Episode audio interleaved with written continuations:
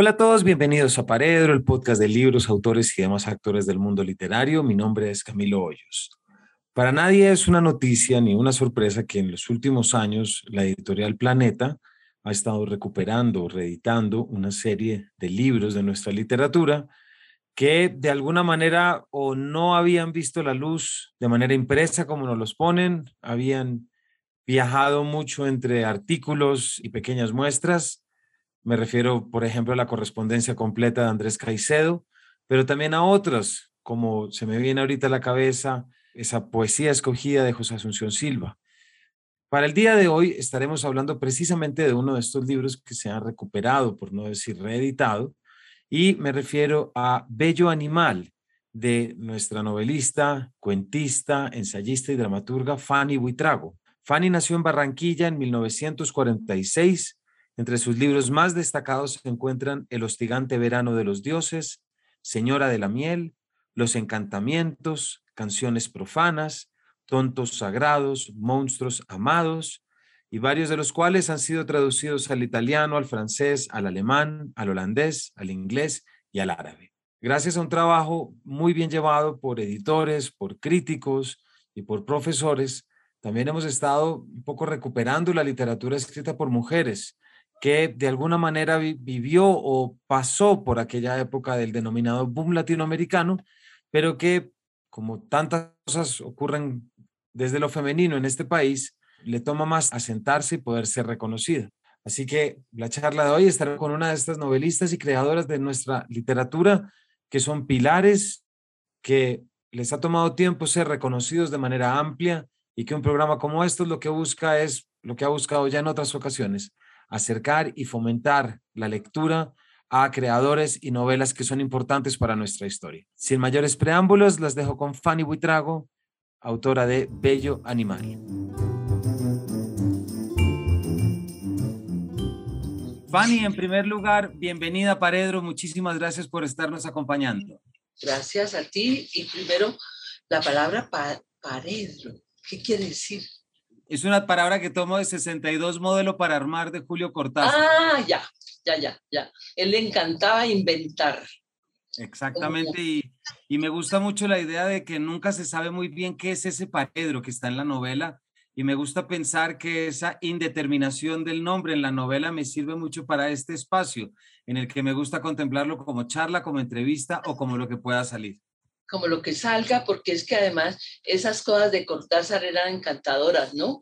Las, los pamas, todo, todo eso, el reloj, una cantidad de cosas que a mí me encantan de los cuentos de, de los cronopios, las escaleras. Hay un cuento sobre escaleras que a mí me fascina. Y mis cuentos de Cortázar están todos wow, grosos y todo, pero no importa, los he releído varias veces. Para mí Cortázar es uno de esas grandes, eh, ¿cómo decirlo? Estrellas tutelares, pongámoslo en ese sentido. Entonces de allí, de allí que tomo el nombre para este espacio.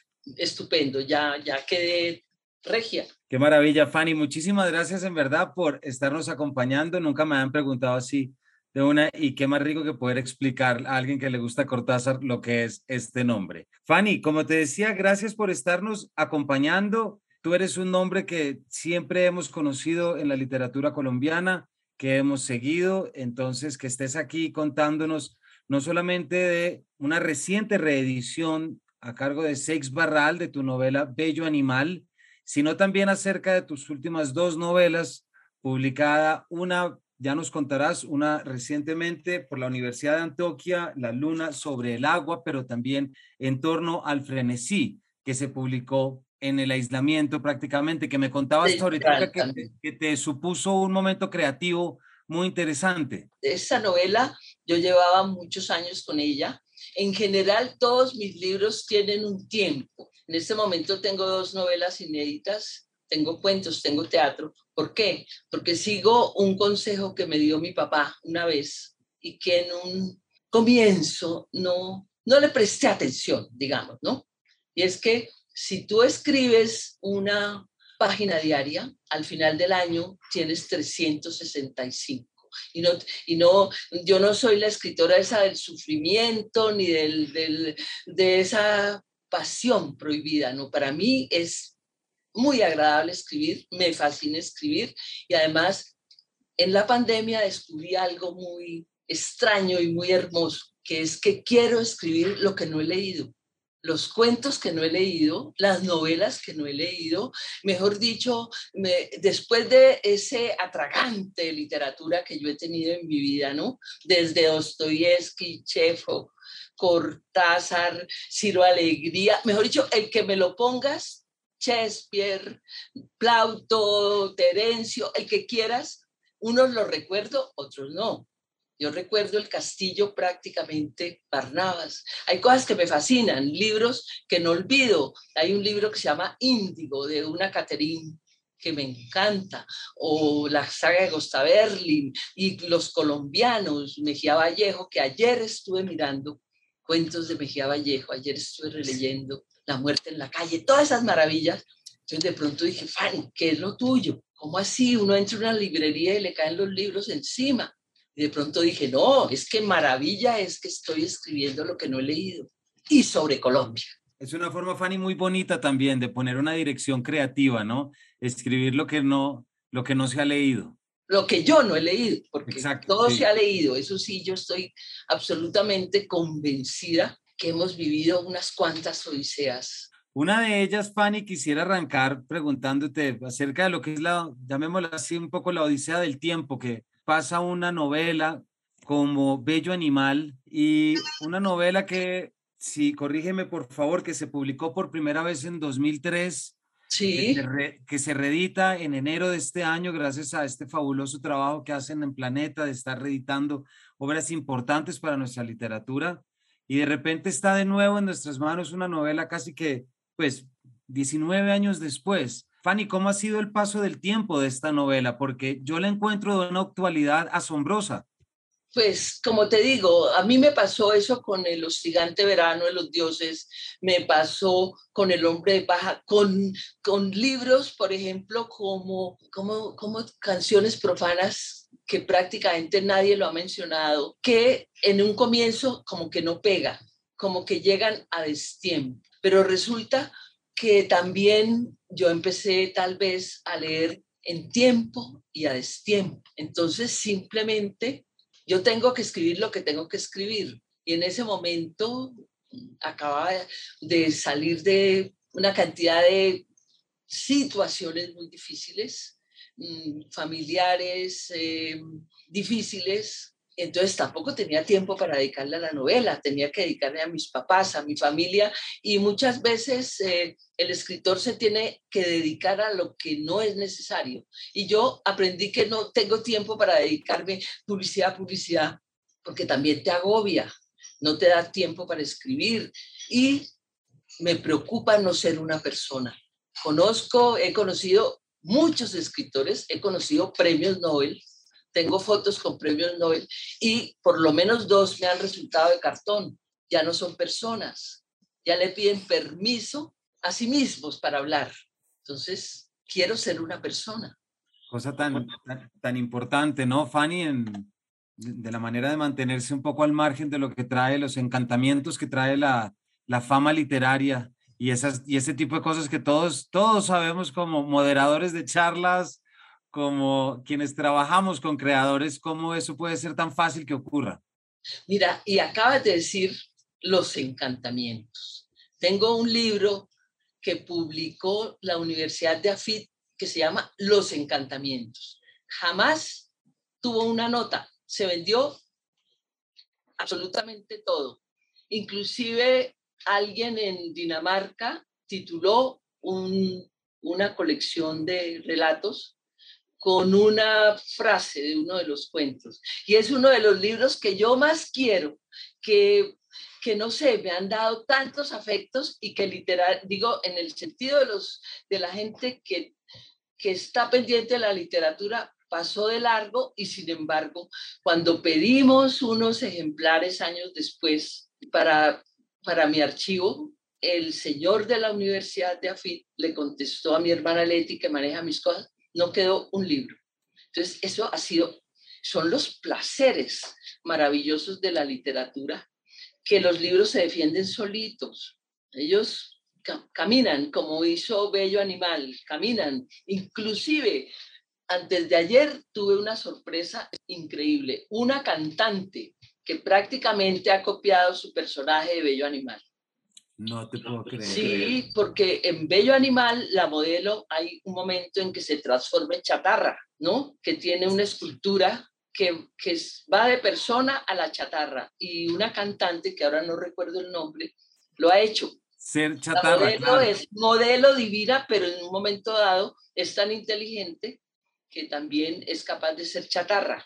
Ya lo entiendo. ¿Por qué no, por qué no entramos un poquito, Fanny, en la novela para que nuestros oyentes, sobre todo, pues se mueran de las ganas y lo que siempre recomendamos, vayan a comprarla y vayan a leerla. Ok. Tu novela es sobre Gemma Brunés, no únicamente sobre Gemma Brunés, eh, una modelo que vive en medio de, llamemos la clase alta bogotana, eh, también en una agencia de modelaje, pero si algo tiene la novela frente a esta noticia que tarda en confirmarse o no, ya nuestros lectores y oyentes verán, acerca de la muerte de un ícono femenino, ¿cierto? ¿Por qué no, por qué no arrancamos un poquito, Fanny, si te parece por ahí con esa actualización? Y fíjate lo que hablábamos ahora.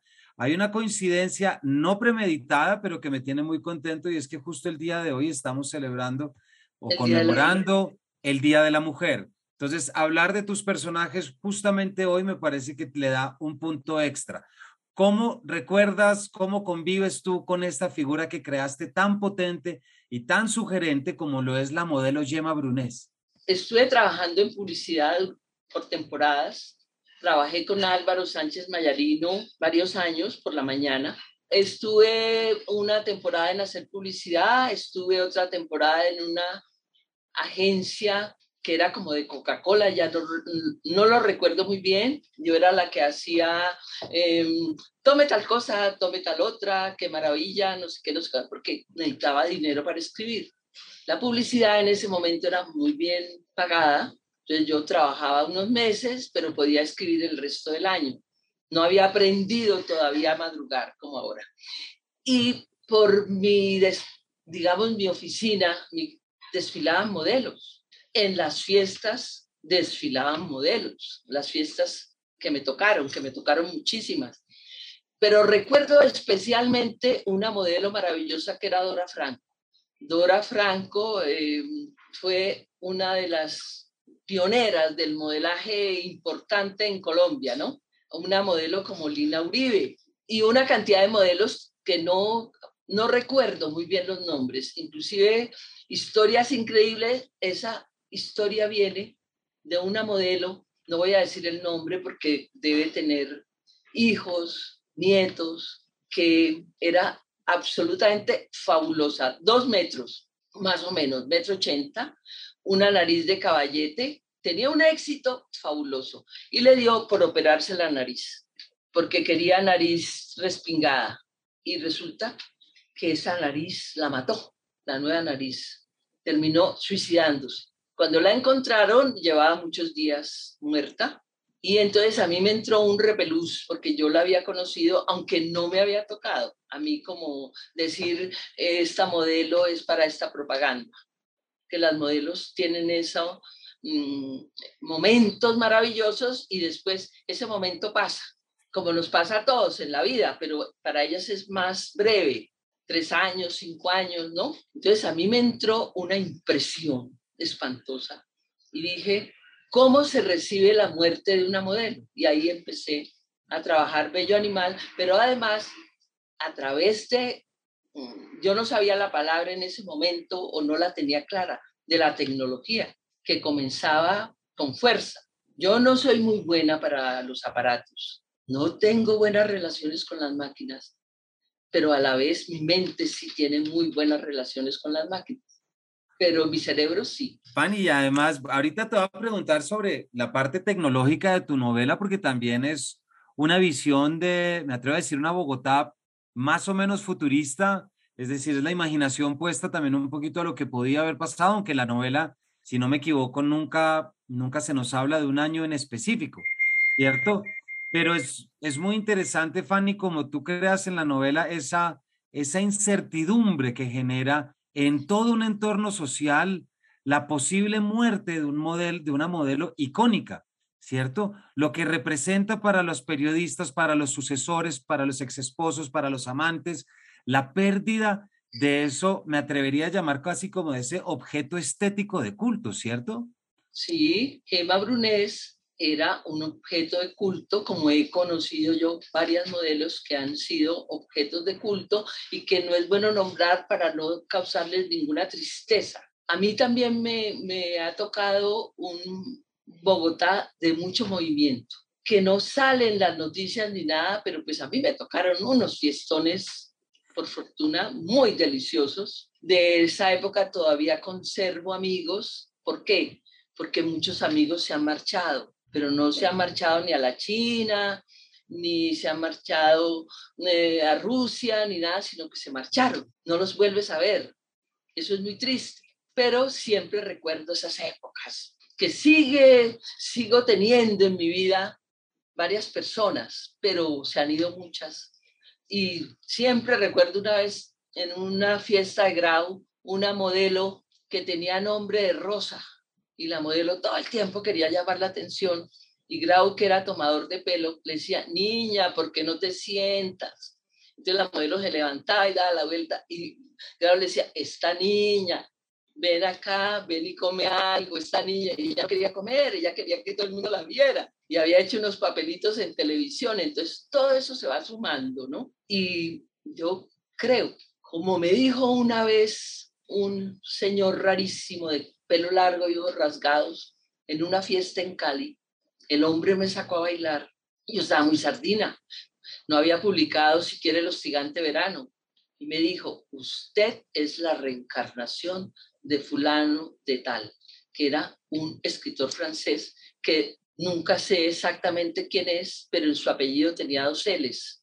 Y yo en ese momento estaba pensando en los muchachos de la fiesta no se me ocurrió anotar el nombre del, del que su escritor, del que supuestamente desciendo, soy la reencarnación. Entonces yo, si me hubiera dicho Jane Austen, no, me hubiera dicho Colette, tal vez yo, yo tengo el nombre en la mente, pero era un escritor, era masculino y yo no le presté atención. Fanny, hay algo que mientras leía la novela se me venía a la cabeza, pero te quiero preguntar si tiene algo que ver o si me vas a decir, no, Camilo, no, definitivamente nada, pero, pero cuando uno piensa en este país, en la cultura de este país, en temas de agencias de modelaje y agencias que han aparecido en creaciones y que han aparecido en películas, pues es muy difícil uno descartar a Betty la Fea, ¿cierto? Es decir, Betty la Fea es de 1999 apenas tres años antes de la publicación de tu novela. ¿Hubo algún tipo de diálogo o algo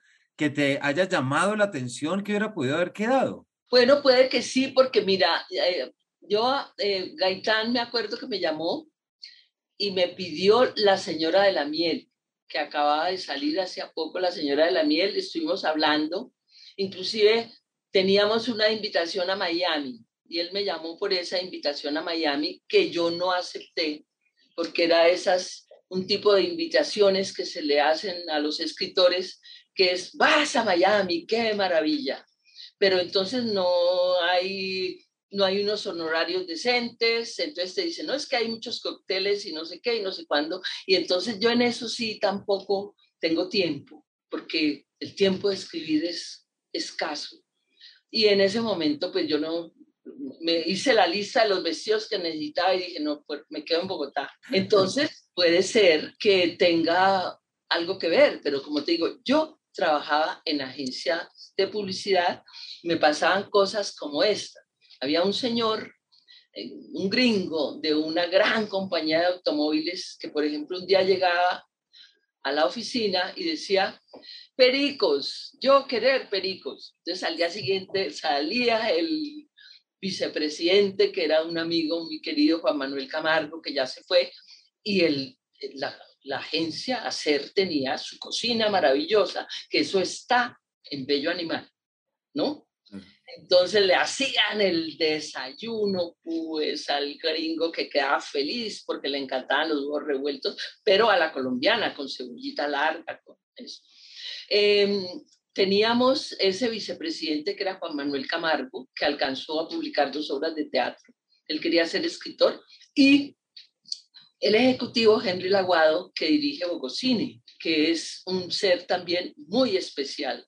Y entonces a mí me pasaban cosas de morirse de la risa, que no están en la novela, pero que me ayudaron, como esta.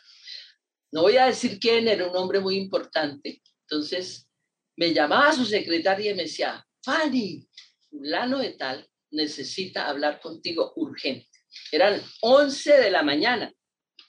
Yo de trabajo hasta la torre, porque pues yo era copy, pa, pa, pa, pa, pa, pa. Entonces yo llegaba a la oficina de ese hombre tan importante, el señor inclinaba la cabeza, sacaba una botella de brandy, la ponía en su escritorio y empezaba a contarme la novela que iba a escribir. Y entonces yo, con esa mano de trabajo, ¿qué pasaba? Que regresa.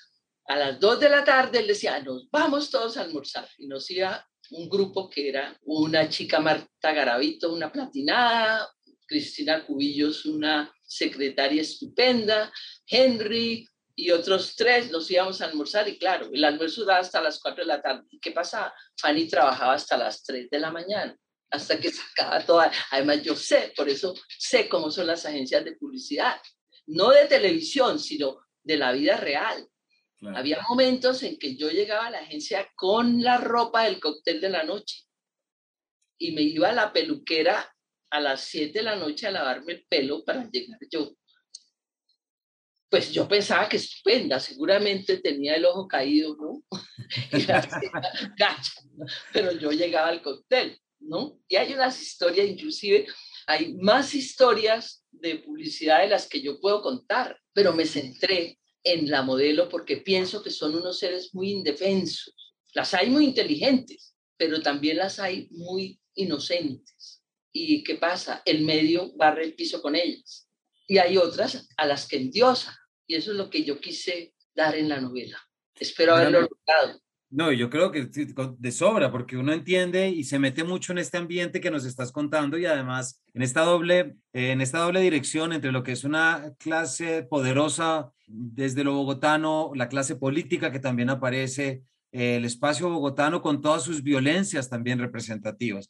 Pero hay una cosa, Fanny, que te quiero preguntar. La novela tiene estos temas que sí podemos emparentar con, como digo ahorita, con la telenovela y con todo, pero hay algo increíblemente literario en tu novela y es el orden, por no decir el desorden. Es decir, es una novela que arranca también su periplo literario absolutamente desfragmentado. Capítulos que están en desorden, de repente leemos una cosa y el capítulo siguiente ya ocurrió y el siguiente no ha pasado, de tal manera que hay una visión casi que, ¿cómo llamarla? Caleidoscópica sobre esta realidad. ¿Cuál fue eso que te llevó a armar una historia supuestamente lineal, digo, de una modelo que está en estas, y de repente le metes esta componente de forma tan importante que de repente nos hace estar frente a una novela verdaderamente, no voy a usar una palabra que resulta antipática como posmoderna, pero sí una novela que entiende claramente que la narración que está llevando a cabo no puede ser lineal porque no es lineal lo que los personajes están viviendo, no es lineal los deseos ocultos.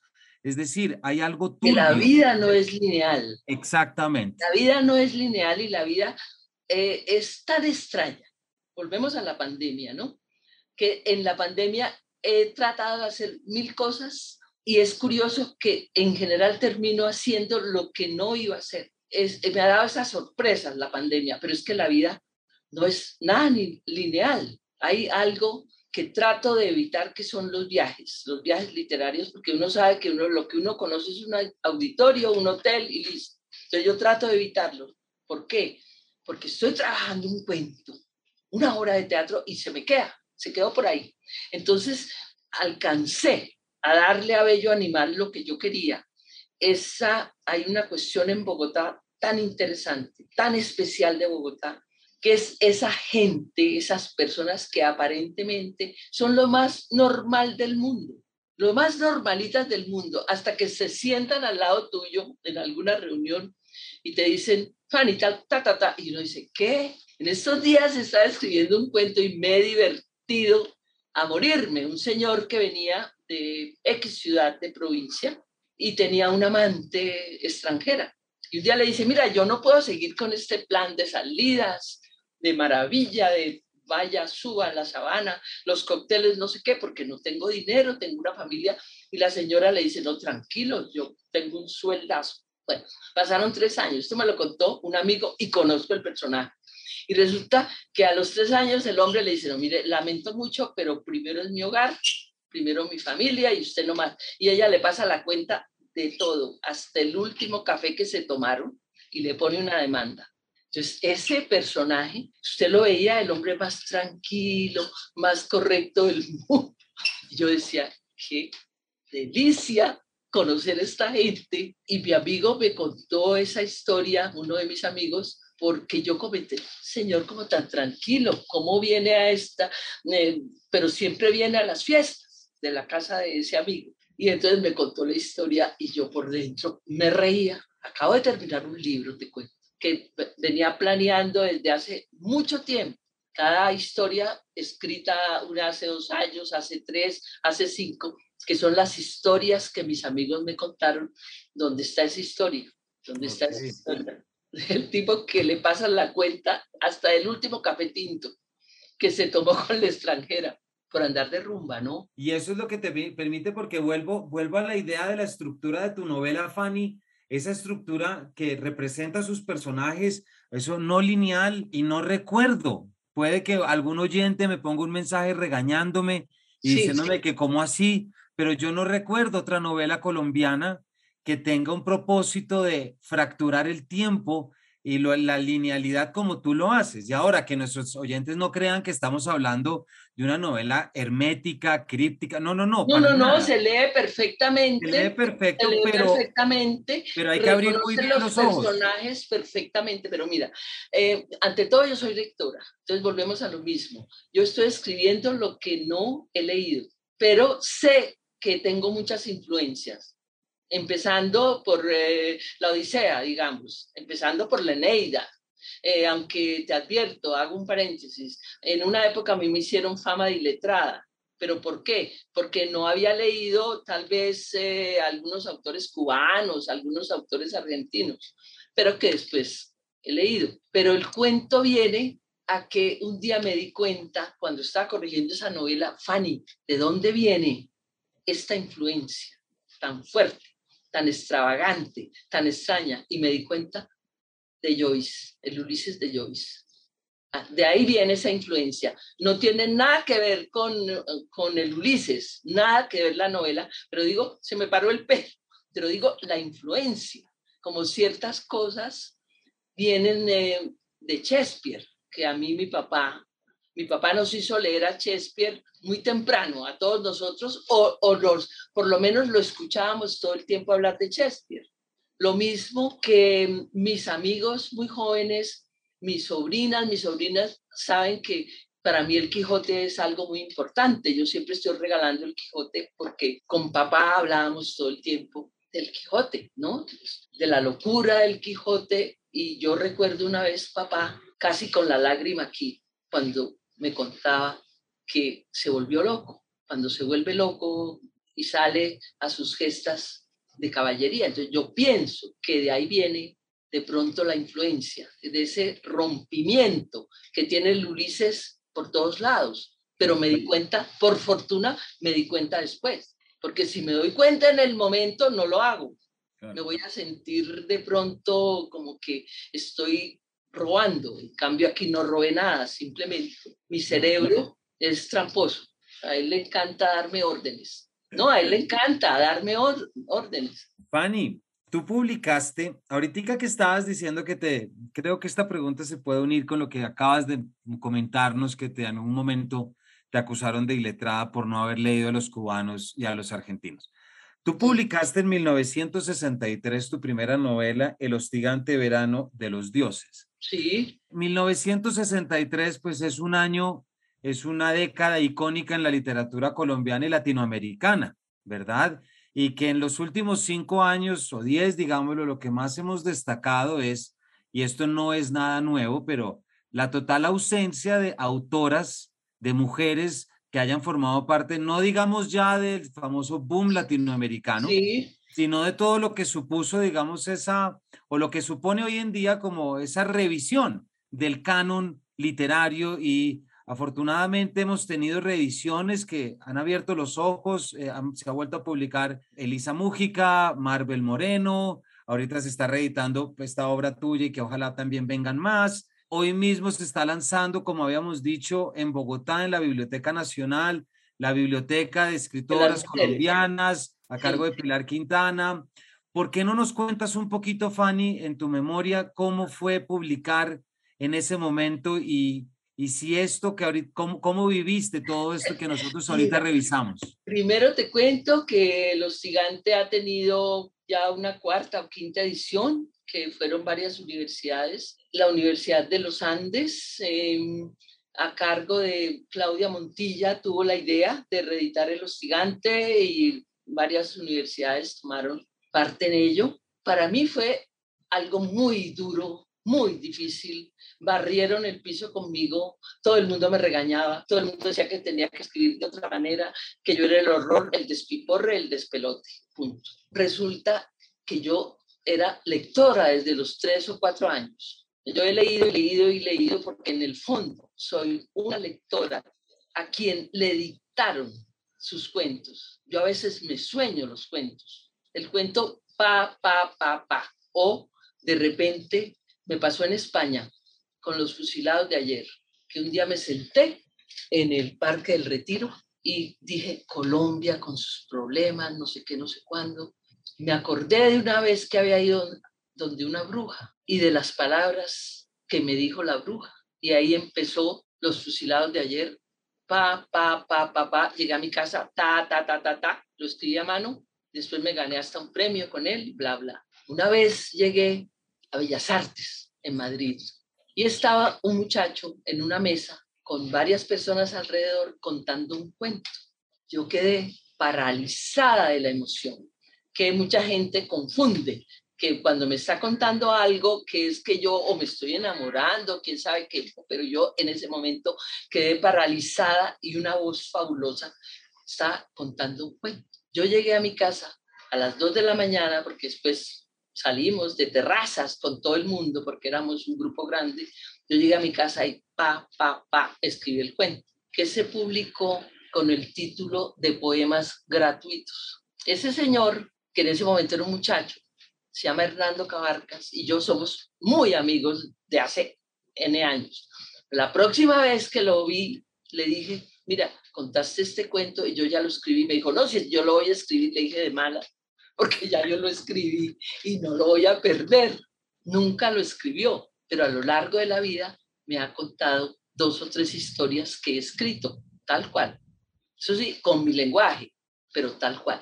A mi manera, como el, el lenguaje literario, tal vez, ¿no? Y además a tu manera que es muy, que es muy representativa desde la, desde la fluidez, desde la sintaxis, es decir, eh, si podemos decir es que tu interés en romper el lenguaje, no solamente desde las estructuras, sino en llegar a una cadencia muy particular, es algo que uno goza.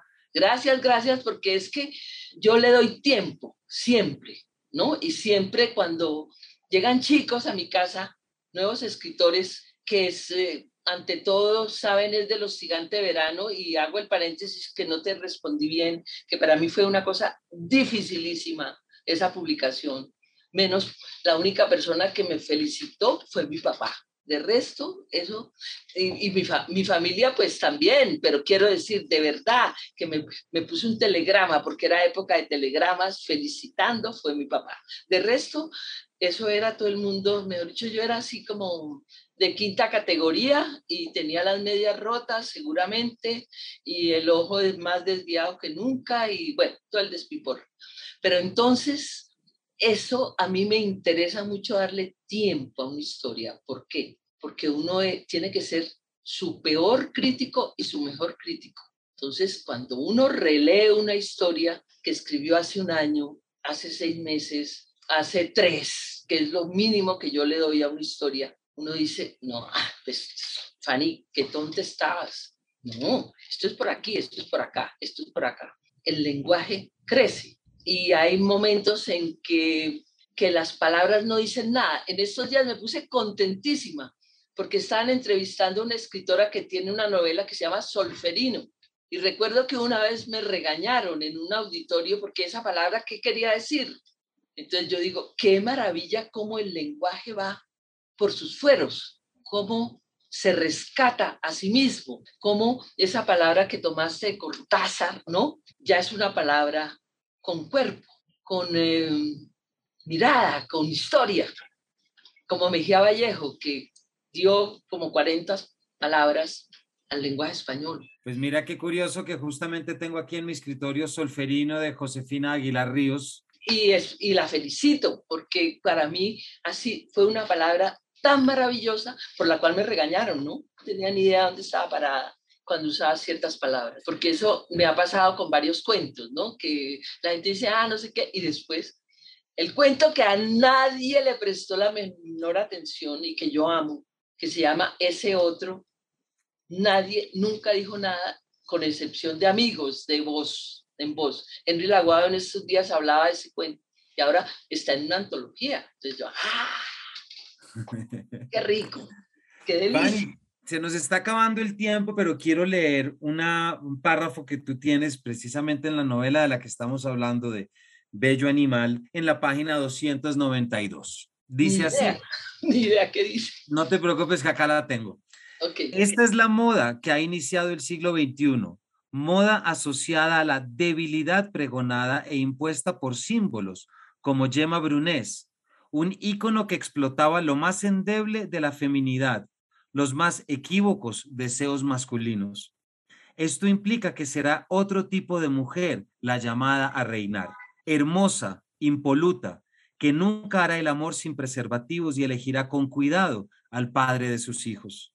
Amante de la salud, la perfección física y espiritual, de la naturaleza, opuesta a sus antecesoras del siglo XX, afectas a la carne, capaces de envenenar el organismo con licor, tabaco y drogas, dominadas por la cultura del petróleo. La próxima mujer es la sacerdotisa del agua, de la energía solar. Se está dando. Mira, esos grupos de mujeres se está dando. Exactamente. Se veía venir, es que se veía venir. Se, tú, tú, tú ya las veías, mejor dicho, es que a mí me ha tocado mucho tiempo ser el monstruo entonces, cuando te llegan y te regañan, porque a mí me pasaba, ¿cómo usted? No, yo las, las veo, no quiero pertenecer a ellas, te advierto. Me encanta el bistec, ¿qué puedo hacer? ¿No? Me, encanta una copa de vino.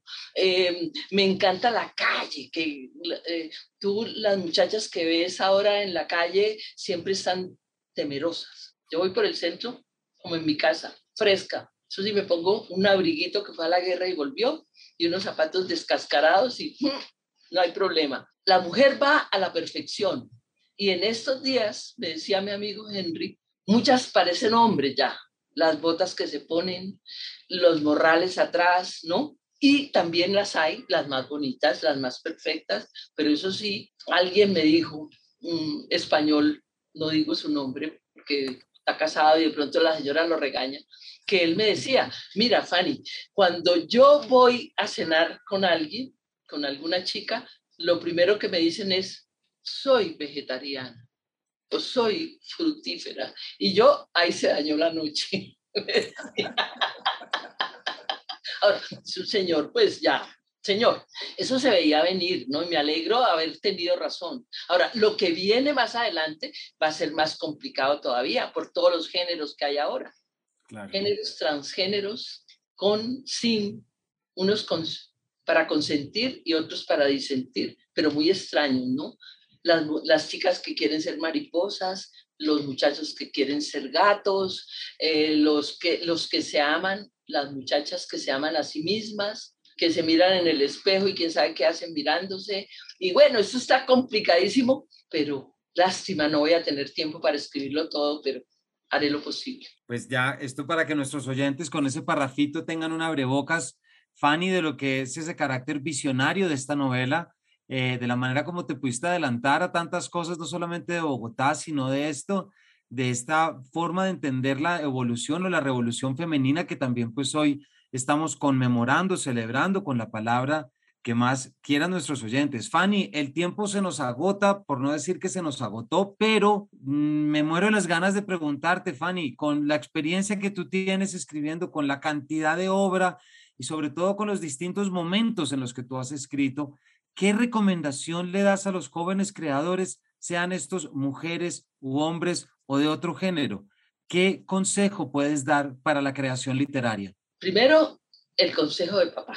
Primero, Tú puede que hayas leído todo, pero si no has leído los clásicos, si no has leído la Odisea, la Iliada, Eneida, si no has leído a Sófocles, si no has leído Esquilo, si no sabes quién es Antígona, quién es Creonte, quién es Edipo, no estás en nada. Uno, dos, Shakespeare, tres, Shakespeare, y después ya comienzas con lo nuestro.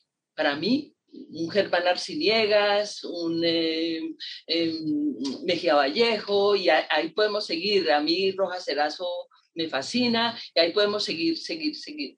Una, dos, el gran consejo de papá. Si escribes una página diaria, al final del año tienes 365. Y puede ser persona, ¿no? no después tiene su tiempo.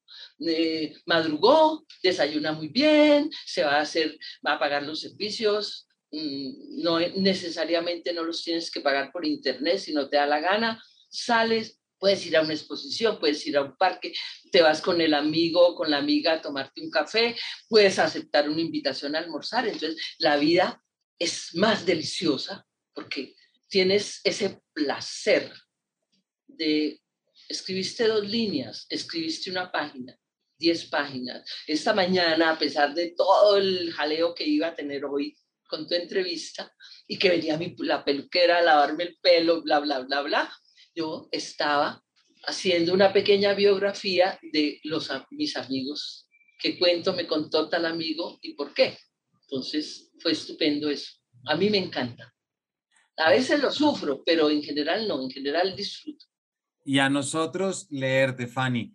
Muchísimas gracias por habernos dado este tiempo, por contarnos las historias, los cuentos que ya te han contado, Fanny, por entrar un poquito en, en la obra que, que algunos conocen y que también hace falta que más conozcan en todo este proceso tan importante de poder apropiarnos de las obras eh, de nuestra literatura, de la manera como se escriben nuestros escenarios y sobre todo nuestras distintas épocas, en la cual está, como venimos diciendo, Bello Animal de Fanny Huitrago, editada, reeditada recientemente por Seix Barral, pues es un ejemplo clarísimo de esto. Le doy las gracias a Juan David Correa, que fue el de la idea de reeditar Bello Animal. Y como te digo, esto, este año de, comenzó con un libro nuevo, el libro de cuentos, La luna sobre el agua. Eh, tengo en, librerías, espero que todavía tengo en torno al frenesí, voy a tener otra reedición de Líbranos de todo mal y además, chica, me felicito. Un buen año. Es muy bueno, Fanny, y nosotros nos alegramos mucho de tener tantos libros tuyos para leer. Gracias, y espero que nos conozcamos y te mande en torno al frenesí. Por favor, yo feliz de leer. Muchísimas gracias, Fanny, de nuevo por habernos acompañado. Gracias a ti. Y a todos ustedes, muchísimas gracias por habernos acompañado en esta edición. Ya saben el nombre del libro, Bello Animal, de Fanny Huitrago, para que vayan a su librería más cercana o lo pidan. Tal como nos dice Fanny, se puede pedir por internet o se puede ir hasta la librería. Sea como sea, es importante que se lea. Así que muchísimas gracias por habernos acompañado y nos vemos en una próxima edición de este Paredro.